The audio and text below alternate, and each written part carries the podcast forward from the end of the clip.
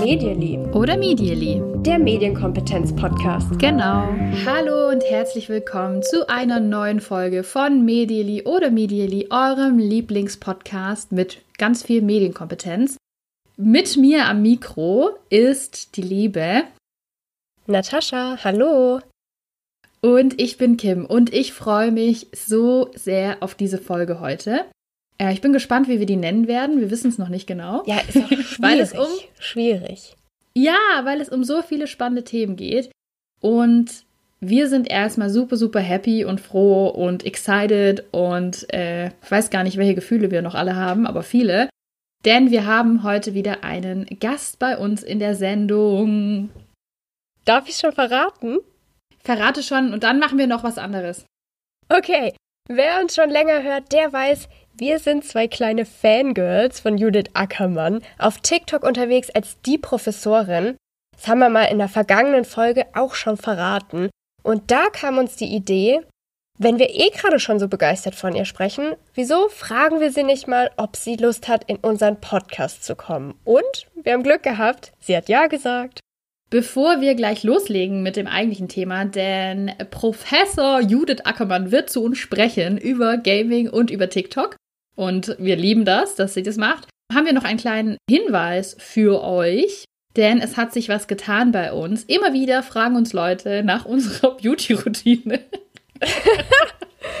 genau. Und auch nach unserer Abend- und Morgenroutine. Äh, wie das bei Influencern eben so ist. Nein, sondern immer wieder fragen uns Leute, ähm, hm, wie kann man euch denn unterstützen? Und wir haben jetzt was möglich gemacht für euch. Äh, ja, man kann uns jetzt per PayPal unterstützen. Ganz einfach, so wie ihr das vielleicht auch schon üblicherweise tut, wenn ihr irgendwie Geld verschicken wollt. Es geht jetzt auch bei uns. medially.podcast.gmail.com, das ist nicht nur unsere E-Mail-Adresse, sondern auch die E-Mail-Adresse, die ihr braucht, um uns was zu PayPalen. Und Kim, wo kann ich mich da jetzt noch weiter zu informieren?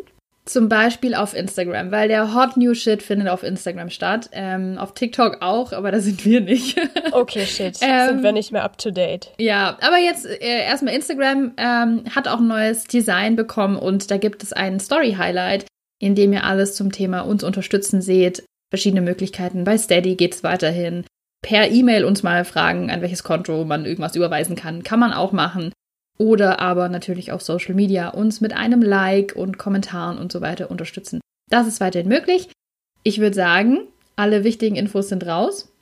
So ist es. Dann legen wir los. Ja, dann legen wir jetzt los und ich würde sagen, wir verlieren gar nicht viele Worte, sondern lassen Judith sich einfach selbst bei euch vorstellen.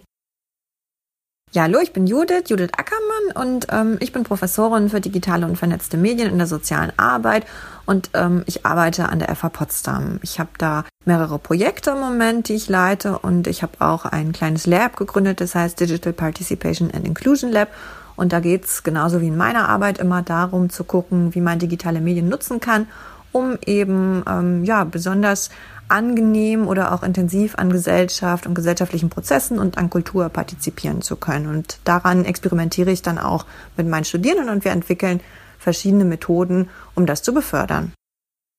Herzlich willkommen bei uns im Podcast, Judith. Wir freuen uns offensichtlich sehr, dass du dabei bist. Und sehr cool, was sie macht, oder? Ich finde es allein schon die Tatsache, dass wir jetzt eine Professorin hier im Podcast haben, total cool, die TikTok macht wenn ich mir vorstelle, als ich noch studiert habe, wie ich da die Chancen eingeschätzt hätte, dass eine von meinen Professorinnen oder von meinen Professoren zu Leuten einfach da in den Podcast dazukommt, ich kann mir es gar nicht vorstellen. Ich habe meine Profs ehrlich gesagt schon häufiger in den Medien gesehen, die waren da präsent, im Fernsehen, in der Zeitung immer wieder gefragt als Expertinnen und Experten. Aber dass jemand so nahbar ist in, in diesem Beruf, ich muss sagen, das finde ich schon richtig, richtig cool. Also jemand, der das ja. so erklären kann, Hut ab. Absolut. Und da nimmst du jetzt schon ein bisschen vorweg, in was wir nachher noch einsteigen. Ich finde das auch mega cool äh, und das ist, glaube ich, auch, was wir beide toll finden. Aber ich will noch nicht so viel darüber äh, erzählen, denn da haben wir bestimmt später noch Gelegenheit, sondern ich will direkt nochmal was von der lieben Judith hören. Die hat nämlich ganz viel auch zu dem Thema Gaming geforscht und das finde ich jetzt besonders spannend. Ich hatte das in der letzten Folge ja gesagt, meine kleine Anekdote von Among Us, von den Oh Kiddies, ja. äh, von den Teenies, die da meinten, ich habe eine Beziehung über Among Us. Wer sich jetzt fragt, worum geht's, äh, letzte Folge ist die zur Gym-Studie, unbedingt reinhören. Welchen Stellenwert hat eigentlich Gaming für Jugendliche und auch in der Jugendkultur? Und was übersieht man als Außenstehende oder als Außenstehende gerne? Damit meine ich übrigens zum Beispiel äh, uns. Äh, wir sind nicht so stark in Gaming drin und natürlich auch viele Eltern. Aber wir haben ja neulich auch mal eine Runde Among Us gezockt und eine super Filmempfehlung bekommen. Da lache ich immer noch drüber. Das kam so unerwartet. Stimmt. Das können wir nachher auch mal noch genauer erzählen, finde ich sogar. Aber zurück erstmal zu Judith. Zurück zu dir, Judith. Ähm, erzähl uns ein bisschen was über den Stellenwert von Gaming in der Jugendkultur und was da gerne übersehen wird. Genau, ich habe ähm, eigentlich mit meiner Doktorarbeit begonnen, mich mit Games zu befassen und da habe ich analysiert, wie denn die Kommunikation abläuft, wenn äh, Menschen gemeinsam Computer spielen. Und das ist jetzt schon ja eine ganze Weile her, also ist jetzt schon fast zehn Jahre her, dass das Buch veröffentlicht wurde. Und da hat man schon gesehen, dass äh, die Spiele einfach auch ein super Anlass sind, um miteinander in Kontakt zu sein und sich auszutauschen, auch über Themen, die gar nicht nur das Spielen betreffen. Und ich denke, dass das auch einer der Gründe ist, warum ähm, digitale Spiele so eine wichtige Rolle auch in Jugendkultur ähm, eigentlich einnehmen, weil sie es uns natürlich ermöglichen, äh, mit anderen, die wir vielleicht gerade nicht sehen können, äh, in Kontakt zu sein und uns mit denen in verschiedenen Situationen vergleichen zu können oder gemeinschaftlich an verschiedenen Aufgaben zu arbeiten. Denn Spiele haben ja diese tolle Sache, bringen sie mit sich eigentlich, dass sie letztlich Testumgebungen sein können, in denen man ganz frei auch verlieren oder scheitern kann, ohne dass es irgendwelche Auswirkungen auf das eigene Leben hat. Insofern ist es ganz schön, um eben dann auch soziale Situationen einfach mal testweise zu erleben oder sich eben auch zu duellieren, weil man natürlich auch einfach weiß, da kann mir gar nichts passieren. Also das, ähm, genau, bringt eigentlich dann keine Nachteile für mein späteres Leben, wenn ich da jetzt mal irgendwas gemacht habe. Boah, ich bin wirklich so krass geflasht. Danke, Judith. Allein diesen, ja, diese Perspektive gerade nochmal. Spiele sind Testumgebungen, in denen ich mich einfach, ja, ausprobieren, erleben kann, ohne dass das ähm, gleich Nachteile oder irgendwelche Auswirkungen auf mein, mein Leben haben kann. Also den Gedanken nochmal, den fand ich so, so wertvoll, weil das ist ja egal, welche Art von Spielen wir jetzt ähm, meinen, auf alles darauf äh, zurückzuführen und das finde ich einfach so, so spannend, den Gedanken. Same, einfach nur same. Und das ist das, was ich so sehr liebe. Ich habe vorher mit Natascha schon ähm, vor der Aufnahme gesprochen und gesagt, ich liebe das, wenn jemand es schafft, und das schafft Judith einfach so gut, uns so Sachen aufzuzeigen, die man auf den ersten Blick halt nicht sieht, oder? Ich sehe ähm, Teenies oder Kinder miteinander online spielen und ich sehe erstmal dieses Spiel und ich sehe, worum geht's in dem Spiel und was machen die da. Aber diese ja, Metaebene zu sehen, was, was steht da eigentlich drüber, was ist diese große gemeinsame Erfahrung, ich liebe das, wenn jemand das so gut auf den Punkt bringen kann. Und ja, genau so ist es natürlich auch. Also sich auszuprobieren in so einem Spiel, gemeinsam auch da was zu probieren, auch zu sehen, wie arbeiten wir im Team zusammen. Super, super spannend und cool. Jetzt befinden wir uns gerade seit fast einem Jahr schon in dieser Ausnahmesituation. Mal geht's besser, mal geht's schlechter, aber die Pandemie, die hat unser Leben ganz schön verändert und natürlich auch das von Jugendlichen. Deswegen, Judith, wie schätzt du das denn ein? Haben digitale Spiele und Online-Spiele aktuell einen noch höheren Wert oder hat sich in der Gaming-Szene durch die Pandemie sonst noch was geändert? Ja, die Pandemie ist ja wirklich eine Ausnahmesituation und da sind Online-Spiele aus meiner Sicht was familiäres. Also weil da sind wir es ja schon gewöhnt oder gewohnt, dass wir mit anderen eben digital vernetzt sind und digital mit denen uns austauschen und zusammenarbeiten. Und insofern fällt es in einer Online-Spielesituation gar nicht so auf, dass das Leben sich jetzt so radikal um uns herum verändert hat. Und ähm, genau, das machen sie, macht sie einfach zu einem ähm, ja letztlich auch gesund erhaltenden Moment in, im Alltag von Jungen oder nicht nur von Jungen, generell von Menschen, weil wir uns damit etwas Normalität ähm, zurückholen können und natürlich gleichzeitig die Kontakte, die wir jetzt physisch gar nicht treffen können, in diesen Szenarien weiter kontinuierlich pflegen dürfen. Sollte man direkt eine neue Studie starten, oder? Kommen GamerInnen gesünder durch die Pandemie? Stimmt. Wahrscheinlich gibt's das schon längst. Also, das ist was, was mich auch immer wieder beschäftigt und was Judith jetzt auch gerade wieder so auf den Punkt gebracht hat. wenn deine Lebenssituation durch die Pandemie sich nicht so stark geändert hat, ne, dann kommst du da vielleicht wirklich besser durch. Also so wie mhm. sie das mhm. gerade beschrieben hat, dann ähm, ja ist das was, was einen gesund erhalten kann. Wenn du eh daran gewohnt bist, zu spielen und dich digital auszutauschen, dann machst du das jetzt weiterhin. Dann ist das vielleicht wirklich ein sicherer Hafen für dich, was, was dich ja einfach da begleitet und dir wieder ein bisschen positive Vibes sendet, wenn man es mal so sagen will. Absolut. Ich finde das ja auch, dass man das nicht unterschätzen darf, mit was für einer Selbstverständlichkeit Leute, die online spielen, verschiedenste Tools nutzen. Also mal jetzt am Beispiel Among Us. Ja, Natascha und ich, wir haben irgendwie letzte Woche zusammen Among Us gespielt mit fremden Leuten. Wir haben das halt geliebt und waren voll im Chat mit den Fremden. Waren wir voll drin und haben uns ausgetauscht und wollten immer weiter nachfragen, weil es ging um einen Film im Chat. Mhm. Ähm. Weißt du noch welcher Film? Na, warte, wie hieß er? Call Me By Your Name. Call Me By Your Name, the most beautiful film ever, hatte er ja, oder und sie der geschrieben. steht auf unserer Watchlist. Wir haben uns halt direkt Fall. beeinflussen lassen. ja, das schön, oder? Wenn dir so eine fremde Person das einfach Ja, und es ist ja so, wir haben uns halt direkt beeinflussen lassen. Wir waren halt so, okay, jemand in Among Us sagt es, das müssen wir ernst nehmen. Und die Leute in Among Us halt wahrscheinlich so, niemand hört mir sonst so zu. Aber gut, das am Rande. Aber wie kann man eigentlich kommunizieren, während ich online spiele? Oder wir wussten nicht, können wir gleichzeitig einen WhatsApp-Call haben? Müssen wir irgendwie einen Discord-Server haben? Das ist, gehört ja für viele selbstverständlich dazu. Und dass man da sich so ausprobiert, um dieses gemeinsame Spieleerlebnis möglichst gut für sich, wie auch immer das sein mag, zu gestalten, das, finde ich, muss man auch mal betrachten. Also das, das geht da auch gleich ganz schnell, finde ich, verloren, wenn man sich das anschaut. Und, und das habe ich auch schon in der Gym-Studie gesagt, das passt auch zu dem, was, was Judith ähm, vorhin gesagt hat, zu spielen, dass ich halt wirklich glaube, dass es ein Problem ist für ähm, Kinder und Jugendliche, die ansonsten gemeinsame Erlebnisse haben.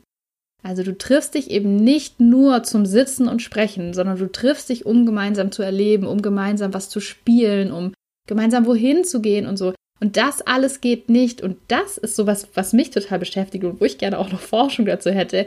Inwiefern kann das Erlebnis gemeinsam online spielen dafür äh, ein Ersatz sein oder eine weitere Dimension davon sein? Das fände ich auch total spannend.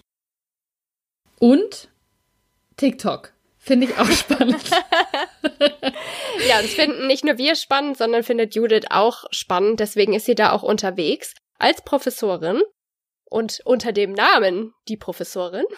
Und sie forscht auch dazu. Ich war nämlich auf einer Veranstaltung, wo die Judith ähm, Einblick gegeben hat in die aktuellen Forschungsergebnisse, die sie da mit Kolleginnen zusammen äh, finden konnte.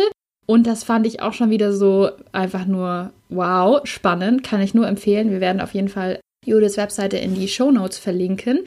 Und da haben wir natürlich auch ein paar Fragen dazu gehabt, weil ich finde, das ist bei TikTok wie bei Gaming. Bei Gaming, man schaut einmal so drauf und man guckt sich die einen Sachen an, man kommt aber ganz oft nicht tiefer rein, wenn man nicht selber wirklich viel Interesse hat. Und das gleiche gilt für TikTok. Und Judith hat aber tiefer reingeschaut. Nicht nur ist sie aktiv, sondern sie forscht ja auch dazu. Und da war jetzt unsere erste Frage an dich, Judith, oder ist unsere erste Frage an dich, Judith. Für viele ist es eine weitere, einfach sehr, sehr schnelle Video-App. Man benutzt es auch oft so, ja. Instagram oder YouTube oder TikTok, wie auch immer.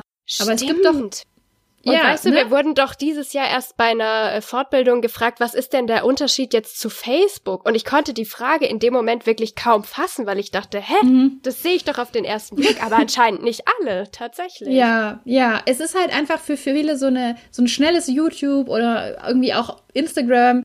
Dennoch gibt es aber Unterschiede und das fand ich nämlich so spannend in dem Vortrag, den ich schon gesehen habe von Judith und deswegen Judith, was ist der Unterschied ähm, für dich von TikTok zu Diensten wie zum Beispiel Instagram und YouTube, wo wir ja auch Videocontent haben. Ja, unähnlich sind sich natürlich äh, die verschiedenen Dienste nicht, was ja daran liegt, dass sie alle als soziale Netzwerke konzipiert sind und es eben darum geht, Menschen zu bestimmten Themen miteinander zu verbinden. Trotzdem ist der Aufbau von TikTok doch nochmal anders und das ist quasi nicht nur die Schnelligkeit, also die Kürze der Videos, sondern es ist eben auch die Kuratierung. Weil bei TikTok ähm, ist es sehr stark daraufhin ausgerichtet, dass man wirklich immer wieder mit neuen Inhalten konfrontiert wird, ähm, die man nicht gezielt abonniert hat. Zwar gibt es auch die Möglichkeit, eben Menschen zu folgen und das machen natürlich auch ganz, ganz viele, aber trotzdem gibt es einen bestimmten Teil der ähm, App, also die sogenannte For You-Page, über die dann immer wieder permanent Inhalte reingespielt werden, die äh, zu meinen Interessen passen könnten und die mir neue Dinge vorschlagen. Und in dieser Radikalität ist es eigentlich in anderen Plattformen noch nicht vorhanden.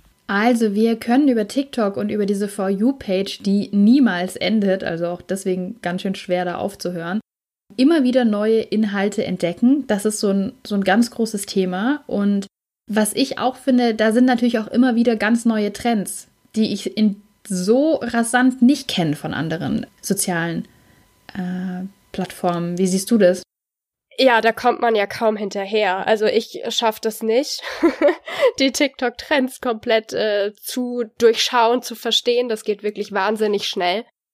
Und ja, ich finde es total sinnvoll, was sie sagt. Ähm, wenn ich mir Instagram angucke und auf, auf meinem Smartphone, wie mein Instagram aussieht, und ich schaue das bei jemand anderem an, dann sind es oft zwei verschiedene Welten. Und die App ist wirklich so drauf zugeschnitten mit den Inhalten, die ich mir abonniert habe, die ich gerne sehen will, dass das äh, wirklich bei TikTok was anderes ist. Das ist zwar auch so, dass TikTok dann lernt, auch wenn du Sachen nicht abonniert hast, ähm, dir Sachen anzuzeigen, die zu dir passen könnten. Aber noch sind wir an so einem Punkt, wo man wirklich ganz viele unterschiedliche Sachen so reingespült kriegt und ja, seinen Horizont dadurch auch total erweitern kann. Also finde mhm. ich echt mhm. super spannend. Ein ganz starkes Moment finde ich auch bei TikTok ist ja, dass man ganz stark direkt im Profil sieht, wie viele Likes hast du insgesamt. Das haben wir ja sonst nirgends. Und das finde ich unterscheidet TikTok schon auch nochmal, da es auch einfach so ist. Generell, also so schätze ich das ein, da kannst du gerne mal sagen, ob, ob ich dazu kurz denke. Auf Instagram habe ich halt und auf YouTube habe ich halt eine Anzahl an Followern und habe dadurch ähm, in der Regel auch, ich würde jetzt mal sagen, einigermaßen konstanten Pegel allen Likes. Klar spielen da die Algorithmen auch eine Rolle, komme ich irgendwie in die Trends. Auch da kann mein Inhalt in gewisser Weise viral gehen und sich eben stärker verbreiten. Aber ich finde, es ist doch oft bei den meisten Creatoren, die ich jetzt so sehe und kenne, bewegt es sich in einem bestimmten Rahmen.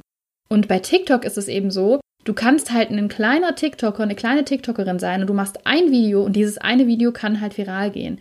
Und dann kann es passieren, dass du dadurch plötzlich zu Erfolg kommst, aber es kann auch passieren, und ich finde, das sieht man auch immer wieder, dass es eben dann zwei, drei Videos gibt mit tausenden Aufrufen, aber die nächsten Videos haben dann halt wieder nur 150 oder 200 oder 300. Also, dass es so einen ganz großen Unterschied gibt, wie stark dein Inhalt gesehen wird und auch gepusht wird vom Algorithmus.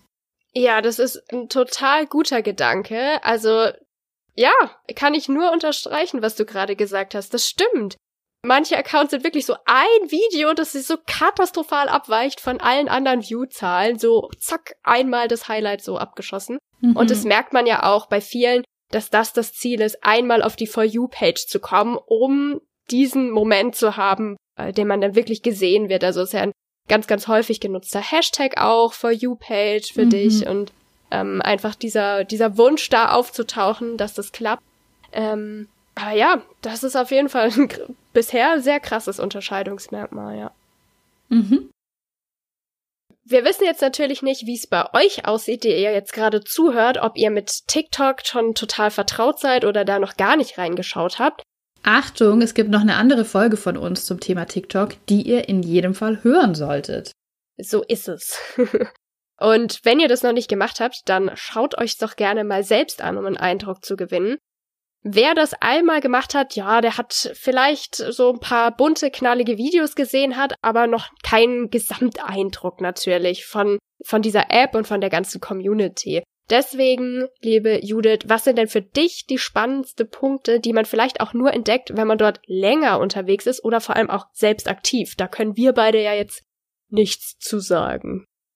Ja, dadurch, dass wenn man jetzt einfach nur mal kurz auf der App vorbeischaut und dann eben sich auf dieser For You-Page da wiederfindet und ähm, Versatzstücke ja letztlich nur äh, mit Soundschnipseln von meist ja dann auch in der Regel nur 15 Sekunden dort findet, ähm, ist man, glaube ich, schnell erstmal erschlagen von der Geschwindigkeit und von der Soundcollage, die einem da äh, entgegenschreit. Und da ist es bei der App tatsächlich so, dass es in dem Sinne nicht so niedrigschwellig ist. Also weil das dann doch erstmal ähm, abschreckend wirken kann. Man muss schon ein bisschen tiefer eintauchen, um auch dem Algorithmus die Zeit zu geben, Dinge auszuwählen, die auch zu mir passen könnten, damit das Erleben dann auch so ein bisschen mehr auf die Bedarfe zugeschnitten werden kann.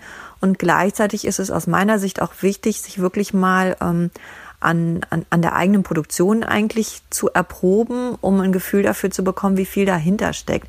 Weil wenn ich das natürlich nur von außen betrachte und sehe da vielleicht ein Tanzvideo, wo Menschen zehn Sekunden eine kleine Choreografie machen, dann denke ich, naja gut, was, was bringt das jetzt für einen Mehrwert? Aber wenn ich das selbst mal ausprobiere und merke, wie lange das dauert, auch für zehn Sekunden das so zu gestalten, dass das passt und dass die Bewegungen die richtigen sind und an dem richtigen Moment des Sounds tatsächlich auftauchen, merkt man, wie viel Liebe und Kreativität und tatsächlich auch Training und Arbeit dahinter steckt, wenn junge Menschen eben solche Videos produzieren.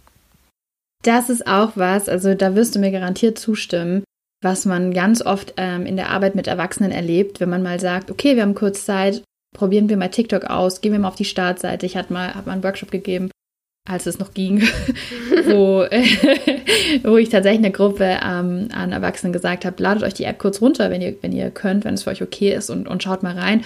Und das Feedback ist schon ganz oft, boah, krass, hä, was bringt es? Ist voll laut, es ist total schnell, es ist total Durcheinander.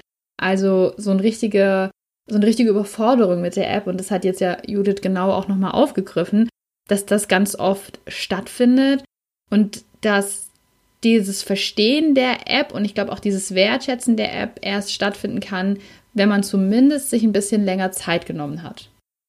Genau. Anzuerkennen, wie viel Arbeit da drin steckt.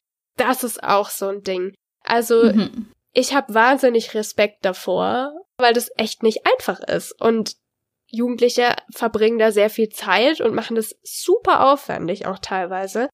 Und das wünsche ich mir so sehr, dass da von Erwachsenen auch mehr mhm. mehr kommt, mehr, oh, wie funktioniert das eigentlich? Ähm, kannst du mir das mal zeigen, wenn die eigenen Kinder das machen, das nicht abzutun, sondern hey, können wir das auch vielleicht mal zusammen machen, dass du mir zeigst, wie das geht, dass man das Ganze mhm. auch als Kulturtechnik einfach wertschätzt, was da möglich ist. Da kann ich wirklich nur, nur, nur, nur, nur zustimmen, weil das ist genau äh, der Gedanke, den ich auch habe. Das Problem ist halt, dass man ganz oft viele kurze und sehr schnelle Videos sieht und dabei übersieht, welche Schnitte da drin sind, äh, wie, wie schwer. Also ich habe mal am Anfang der Pandemie versucht, einen super leichten TikTok-Tanz zu lernen und ich bin halt einfach gescheitert und habe mir so gedacht, shit, ich dachte, es dauert fünf Minuten, das zu lernen. Okay, nein, ich kann noch nicht mal die ersten drei Moves von diesem Tanz. Allein diese Tänze sind ja auch schon schwer, aber sind ja nicht nur Tänze, es sind ja ganz oft einfach die Schnitte, die Perspektivenauswahl, die Auswahl von Filtern, von Greenscreen-Techniken und so weiter. Da steckt wahnsinnig viel drin, dass man halt nicht so anerkennt, glaube ich, weil man gar nicht dran denkt, dass das alles von einer Person in dieser App gemacht wurde.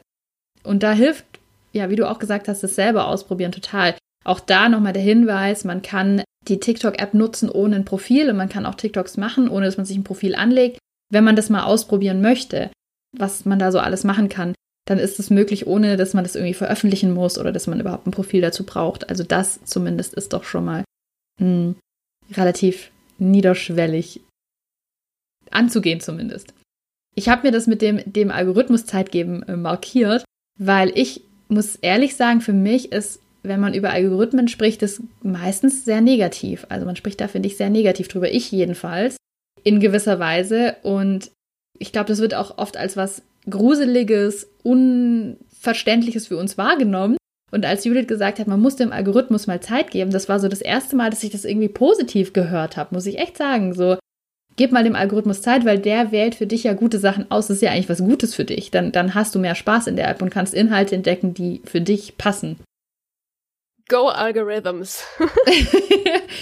Jetzt waren wir schon gerade beim Thema Forschen und da kommen wir wieder zurück zu Judith. Die ist nämlich auf TikTok aktiv als die Professorin und Judith, da betreibst du Wissenschaftskommunikation auf eine ganz andere Art und Weise und die kommt ja auch ziemlich gut an, zum Beispiel bei uns.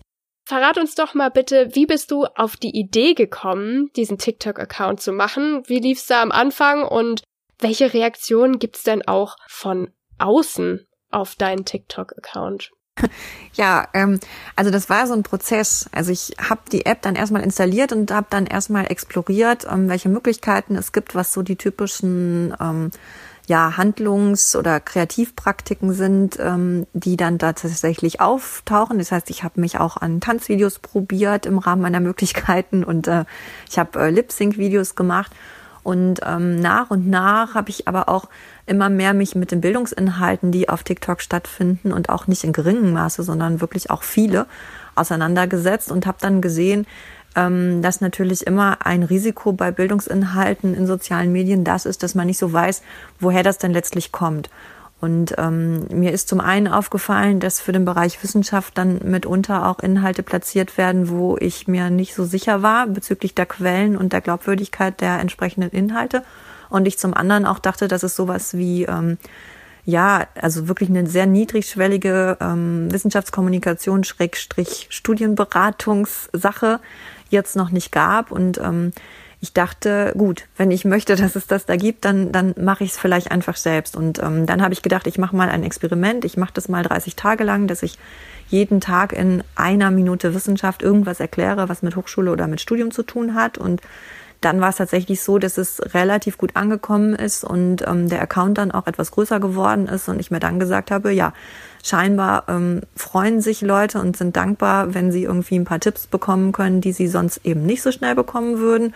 Und ähm, ja, deshalb bin ich jetzt erstmal dabei geblieben und werde den Account, denke ich mal, auch weiter betreuen, weil es tatsächlich auch mittlerweile an so einem Punkt ist, wo ich denke, das ist ja auch ein großes Glück und eine große Ehre eigentlich, ähm, dass ich die Chance habe, Leuten was zu erklären und ähm, die mich, also die sich auch trauen, mich alles Mögliche zu fragen.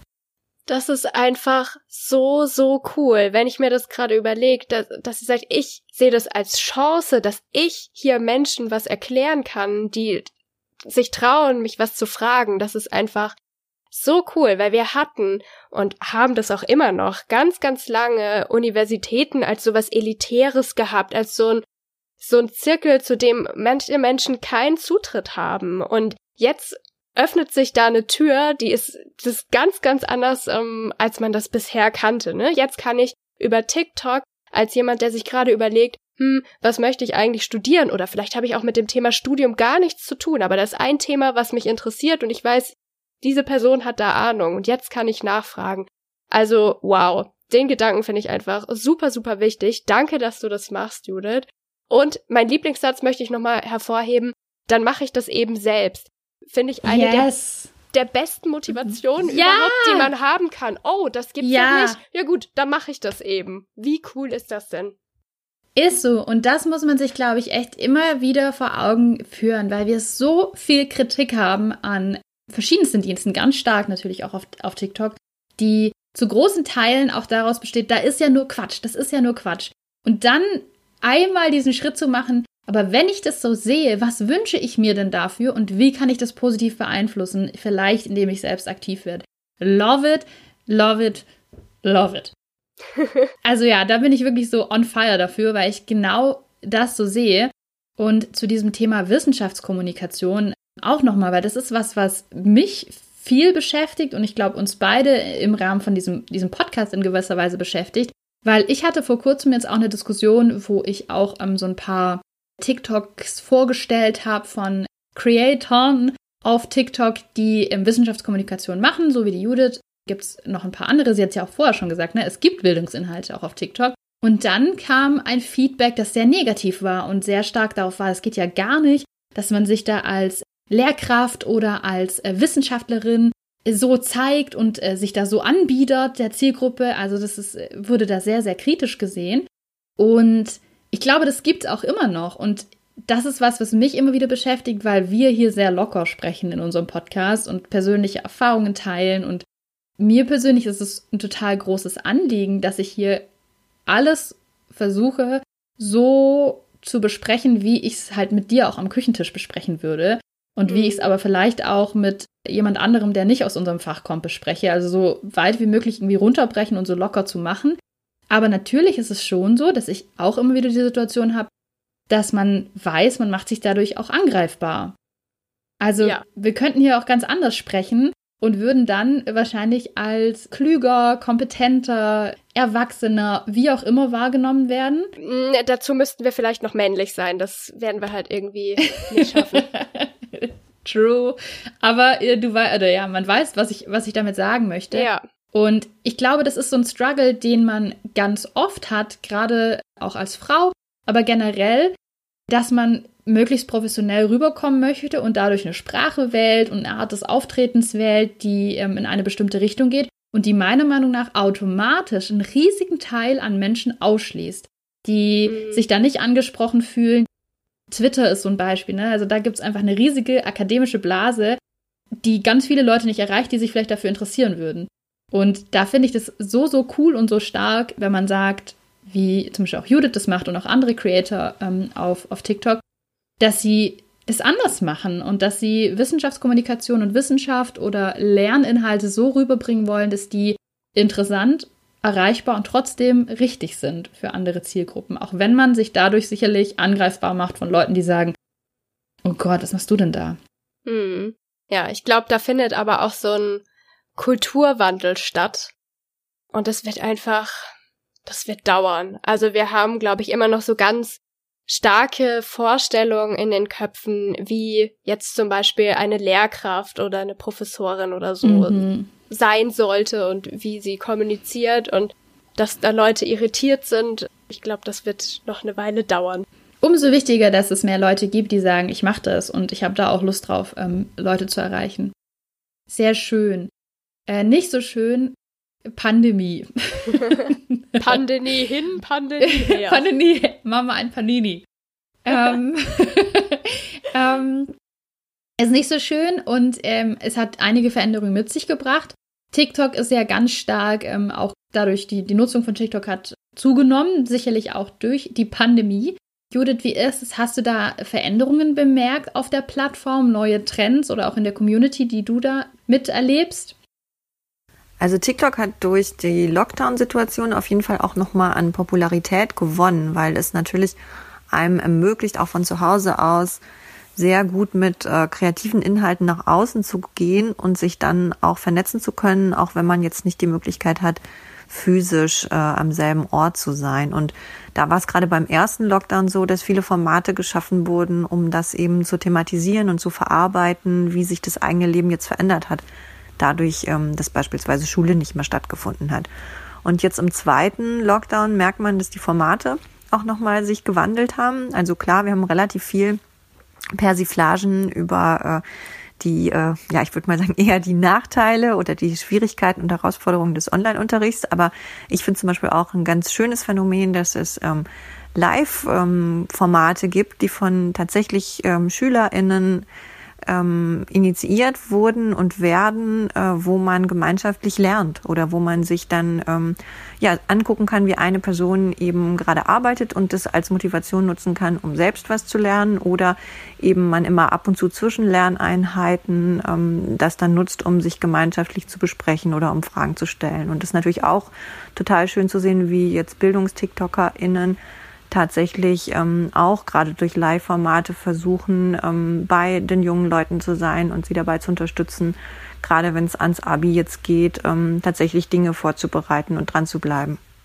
Ja, sehr cool. Und da hast du, Judith, jetzt auch schon wieder was angesprochen, was, glaube ich, auch gerade für die Elterngeneration so ein ganz großes Rätsel ist. Wieso möchte man denn jemandem anderen dabei zugucken, wie er oder sie lernt? Was kann mir denn das bringen? Du sollst doch hier selber lernen, anstatt irgendjemand auf TikTok anzugucken, wie der lernt. Finde ich schön, dass du so ein Beispiel jetzt gerade auch gebracht hast. Jo, da unterscheiden sich mal wieder deutlich die Lebensrealitäten, würde ich sagen. Und natürlich ist, so. ist, das auch von Person zu Person unterschiedlich. Das machen jetzt nicht alle dazu zu gucken oder dass sie da was rausziehen können, aber das finde ich so ein ganz schönes Beispiel auch. Also klar, die Pandemie hat ganz, ganz viel Material geliefert für TikTok-Videos, sei es jetzt Persiflagen auf den äh, Online-Unterricht oder wann man aufsteht, wenn man um 8 Uhr Zoom-Call hat mhm. mit der mhm. Klasse. Oder wie man keinen Bock hat und sich nicht verabschiedet, obwohl alle anderen äh, ganz artig Tschüss sagen. Lauter solche Sachen. Aber auch dieses gemeinsame Lernen, ähm, dass das ein Thema ist und das finde ich auch nochmal ganz spannend. Weil ich glaube, dass man oft von außen dann so den Eindruck hat, naja, aber dass das einen zum Lernen motiviert, das ist doch Quatsch, weil wenn man da durchscrollt, da sind ja nicht dann von 100 Videos, die ich sehe, 80 dann Leute, die lernen oder mich zum Lernen motivieren. Nee, natürlich nicht. Also ich glaube, da müssen wir uns auch kein falsches Bild machen. Aber es geht ja einfach darum, dass wenn ich mir 100 TikToks anschaue und ein TikTok, da erzählt mir jemand, wie sie jetzt sich aufrafft und Karteikarten schreibt oder wie sie sich jetzt aufs Abi vorbereitet oder er. Das kann aber genau das TikTok sein, das mir dann sagt, okay, leg jetzt beiseite und mach jetzt mal was. Und ich glaube, das dürfen wir nicht unterschätzen. Ich finde, dass in meiner TikTok for You Page folge so ein paar Accounts auch, die so ganz krass schöne Aufschriebe machen. Hast du sowas mal gesehen? Mm -mm, noch nicht. Die so auf dem iPad so richtig Kunst, also die machen das mhm. richtig, das ist echt richtig Kunst, die machen so richtig schöne Aufschriebe von ihr aus ihrem Studium und aus der Schule. Und da sehe ich in den Kommentaren immer, boah, krass, das will ich auch so machen, wie machst du das? Das hat mich voll motiviert, ich setze mich jetzt auch wieder an Bio. Also das läuft und das funktioniert und das ist was, was man schnell übersieht, glaube ich. Mhm. Also wir wollen ja gerne haben, dass Menschen intrinsisch motiviert sind. Ne? Das ist ja die die Traumvorstellung vom Lernen, dass man sagt, boah, ich habe da jetzt so Lust drauf, ich möchte da mehr erfahren, ich fuchs mich jetzt da rein. Und wenn TikTok eine mhm. Möglichkeit ist, um das zu schaffen, wenn man sagt, okay, ich habe jetzt voll Lust, die Inhalte so aufzubereiten, dass es auch so schön aussieht, ja, warum nicht? Ist doch eine coole Möglichkeit, was in seinen Kopf reinzukriegen, wenn es das eh braucht. Ist echt so. Und auch jetzt mal unabhängig von Lernen, also das muss ja auch nicht immer alles gelernt werden. Ich finde es auch wichtig, weil ich glaube, diese Pandemie ist schon für viele äh, junge Menschen, also für alle, aber auch für viele junge Menschen eine echt schwere Zeit. Und einfach diesen, diesen Fakt zu sehen, mir geht's nicht alleine so, weil ich sehe auch TikToks, wo Leute erzählen, mir geht's gerade einfach nicht gut, ich vermisse meine Freunde, ich krieg mich nicht motiviert für die Schule. Ganz viele TikToks, ich habe mega Angst vorm Abi, ich habe mega Angst vorm Abschluss, wie soll ich das alles schaffen? Und einfach nur zu wissen, ich bin damit nicht alleine und es gibt Leute, denen es das auch so geht, die mir Mut zusprechen vielleicht auch, die mir sagen, hey, ich bin in der gleichen Situation. Das ist, glaube ich, auch so ein Support, den man als Außenstehende gar nicht wahrnehmen kann und vielleicht auch gar nicht verstehen kann, weil man ihn einfach nicht direkt bekommt. Mhm. Da sind wir jetzt schon ziemlich nah dran an unserer letzten Frage oder unserem letzten Fragenblock an dich, Judith. Wir haben jetzt schon gesprochen über Games und über TikTok und haben das ja auch irgendwie immer mal wieder hier erwähnt. Das sind so zwei Dinge, die vielen Eltern so ein bisschen fremd sind. Aber die können ja durchaus wirklich eine große Relevanz im Leben von Kindern und Jugendlichen haben und auch zum Empfinden von Gemeinschaft beitragen, was ja so, so wichtig ist gerade. Ähm, was würdest du sagen, wie kann man als Eltern einen guten Weg im Umgang damit finden? Weil natürlich gibt's da auch Gefahren für junge NutzerInnen. Was schlägst du vor? Wie sollten Eltern da herangehen? Das Wichtigste ist eigentlich wie in allen Bereichen, wo wir es mit Medien zu tun haben, die erstmal eine starke Vernetzung erlauben, wo ich vielleicht nicht überblicken kann, äh, wen meine Tochter, mein Sohn, mein Kind da jetzt jeweils trifft, ähm, dass man eben dran bleibt und dass man dabei bleibt und auch mitschaut, was gemacht wird, dass man Sachen auch mal selbst ausprobiert. Also das trifft jetzt auf Spiele genauso zu wie auf TikTok, weil nur dadurch habe ich eigentlich einen Eindruck davon, was die Faszination für mein Kind jetzt letztlich ausmacht, mit wem ähm, es sich da trifft und welche Inhalte ihm da begegnen. Und das kann ich natürlich als Gesprächsanlass nutzen, um dann eben auch über Risiken ähm, zu sprechen, weil es ist ja klar, dass wenn ich selbst ähm, einen informierteren Zugang habe, ich auch leichter eine gemeinschaftliche Ebene finden kann, dass äh, mein Kind auch nachvollziehen kann, warum ich gewisse Dinge ablehne oder man dann eben auch gemeinschaftlich zu dem Schluss kommt, dass man an der einen oder anderen Stelle noch etwas besser aufpassen sollte. Und ansonsten ist es natürlich auch immer schön, sich mal an so einem Video zu beteiligen. Also das sehe ich tatsächlich ganz oft, dass auch äh, Videos mit Familienangehörigen gemacht werden und es macht äh, Jugendlichen super viel Spaß, wenn sie Eltern und Großeltern ähm, zu Tanzvideos motivieren können. Und dann ist es natürlich auch eine schöne Gemeinschaftsaktivität, ähm, die jetzt erstmal wenig Risiken birgt. Kennst du die auch, diese Videos? ja, klar. Ja, klar, da hast doch du sogar mal welche hier empfohlen, oder? Diese Generation-Sachen ja. und so. Ich finde die sehr süß und ich finde das wirklich einen, ganz tollen Vorschlag. Und natürlich müssen nicht alle ähm, Menschen, die sich unwohl fühlen, vor die Kamera und irgendeinen öffentlichen Auftritt hinlegen. Aber das Ganze einfach mal auszuprobieren zusammen, das finde ich wirklich einen total schönen Tipp und hoffe auch, mhm. dass da mhm. viele jetzt Lust gekriegt haben, das Ganze mal auszuprobieren. Ich bin da auch immer wieder geflasht, wie selbstverständlich häufig auch Jugendliche ihre Eltern zum Beispiel mit einbeziehen in solche TikToks. Mhm. Wenn ich mir überlege, häufig ist das gerade so, so eine Zeit, wo Eltern irgendwie keine große Rolle mehr spielen oder bei denen es auch häufig krachen kann. Finde ich total schön zu sehen, wenn man da so einen unverkrampften Umgang miteinander hat, dass äh, Eltern oder Großeltern dann auch in den TikToks zu sehen sind. Ich habe gerade heute eins gesehen von Yulis Boring Life, eine relativ große, mhm. bekannte TikTokerin. Da war ihre Mama dabei, die hat sich aus Langeweile die Haare gefärbt, also die Jule jetzt. Und äh, man hat dann ihre Mutter gesehen, die ihr halt geholfen hat und hat sie die ganze Badewanne dreckig gemacht und dann hat die Mutter irgendwie nur so im Hintergrund gesagt, das kann man noch wieder sauber machen, das ist nur die Badewanne. Also so einfach so eine Alltagsszene, aber irgendwie auch schön, wie entspannt es da abläuft und cool, mhm. dass es so selbstverständlich irgendwie gezeigt wurde, fand ich. Mhm. Auch Senioren. Also ich mhm. kenne so ein paar TikTok-Kanäle, wo ganz oft die Oma oder der Opa mit dabei ist und da eine Rolle spielt.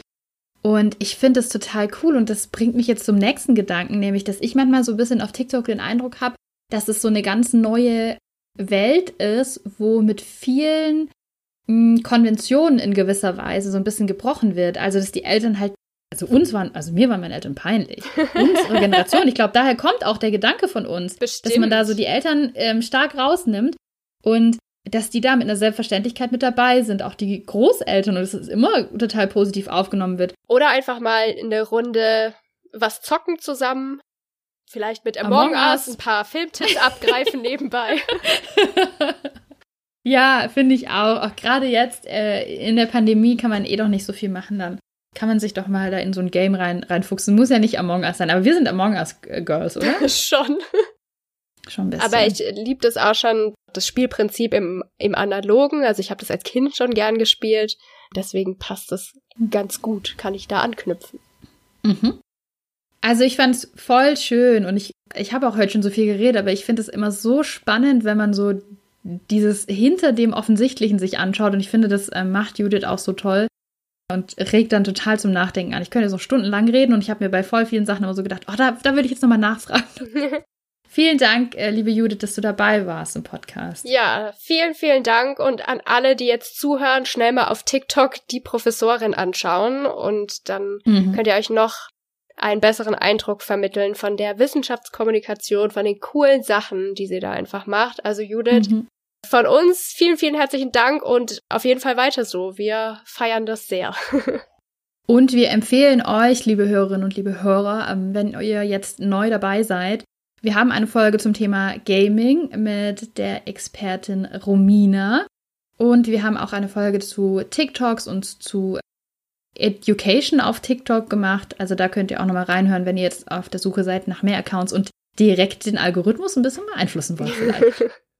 Beeinflussen wirst auch du uns, Natascha, nehme ich an. Und zwar mit Was hast du diese Woche gelernt, Natascha? Da wir ja eh schon beim Thema TikTok sind, haue ich jetzt noch einen weiteren TikTok-Account raus. Ähm, beim Scrollen ist mir nikolasjulian.dj angezeigt worden. Und mhm. ich bin jetzt eigentlich nicht mehr der Mensch, der jedes Wochenende feiern geht und das total vermisst. Aber meine Güte, bin ich abgegangen von diesem Smartphone, weil der einfach Songs mixt und so Highlight-Sachen erstellt und ich gemerkt habe, oh mein Gott, das fehlt mir so sehr und es hat mir so gute Laune gemacht, die Sachen, die er da zusammengestellt hat. Man kann zum Beispiel so Hitlisten für Partys äh, finden, für den Night Drive, ähm, die Highlights von Das habe ich heute auch gesehen. Highlights von 2008, äh, das rettet jede Party, was weiß ich. Also ich war ganz begeistert. Also super cool. Und dann steht er immer da mit seinem Mikrofon und tut halt so, als, mhm. als wäre er gerade so der Animations-DJ und tanzt mit. Und ich finde es einfach so süß. Und ja, ich bin ganz begeistert und will wieder tanzen. Von mir aus in meiner Wohnung mit Nikolas, Julian DJ. Du, aber ist es nicht, es gibt ja den und ich kenne noch einen im Bademantel. Es gibt nur so einen im Bademantel, ah, DJ. Und ich frage mich, einer von beiden, ich glaube der Bademantel-Typ, hat auch mal einen Livestream gemacht. Also mhm. da war das so, was ja. du willst im Prinzip. Ja, ja, das kenne ich auch von Instagram, also super cooles Konzept. Mhm. Ja, genau. Stell dir vor, wir sollten das mal machen vielleicht. Direkt mal, dass wir beide so noch mal ein bisschen Gemeinschaft äh, erleben wie zu Studiezeiten. Wir, wir verabreden uns zu Nikolas Julian DJ Livestream und dann und tanzen wir bei uns im Wohnzimmer. Genau, und zwar zu den Liedern aus dem Studio.